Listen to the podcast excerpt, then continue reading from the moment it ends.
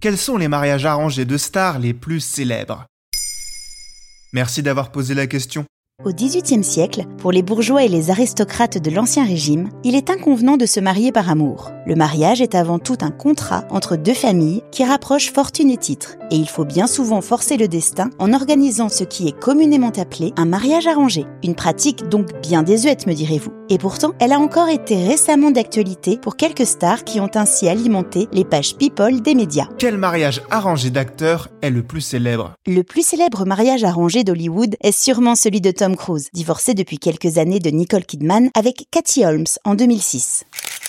La secte de la Scientologie, dont l'acteur est un des membres les plus fervents, lui établit une liste d'épouses acceptables. Vedette de la série Dawson, le nom de Cathy Holmes apparaît en quatrième position, derrière Scarlett Johansson, qui a refusé un dîner organisé avec Tom.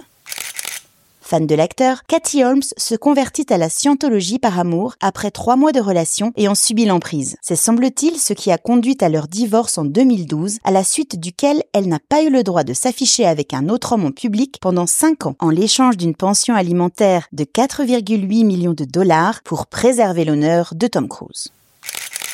Après ce divorce, la Scientologie organise des castings pour la prochaine conquête de Tom Cruise. Un processus élaboré d'audition, soi-disant pour un nouveau film avec la star, pour des actrices déjà membres de la secte Église. Mieux qu'un site de rencontre. Et il y a d'autres cas de mariage arrangé chez les stars? Oui, dans la musique. Le 14 février 1984, le chanteur Elton John épouse l'ingénieur du son d'origine allemande Renate Blowell, avec laquelle il est ami depuis un an. S'ils s'entendent effectivement très bien, le public est surpris puisqu'Elton John avait évoqué sa bisexualité en 1976 dans le magazine Rolling Stones.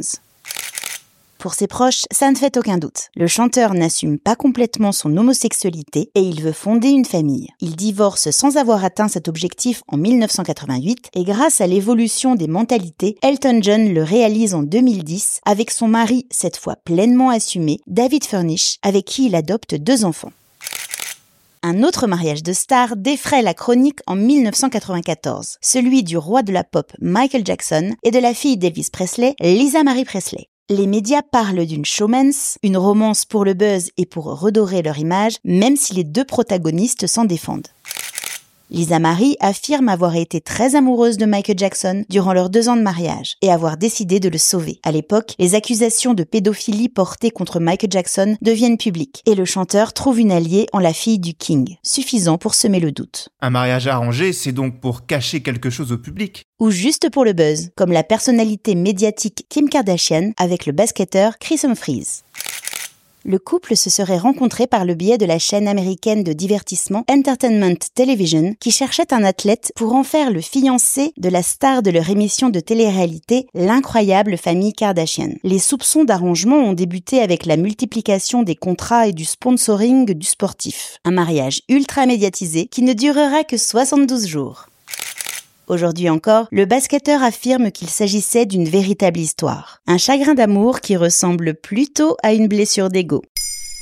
Maintenant, vous savez, un épisode écrit et réalisé par Béatrice Jumel. Ce podcast est disponible sur toutes les plateformes audio. Et si cet épisode vous a plu, n'hésitez pas à laisser des commentaires ou des étoiles sur vos applis de podcast préférés.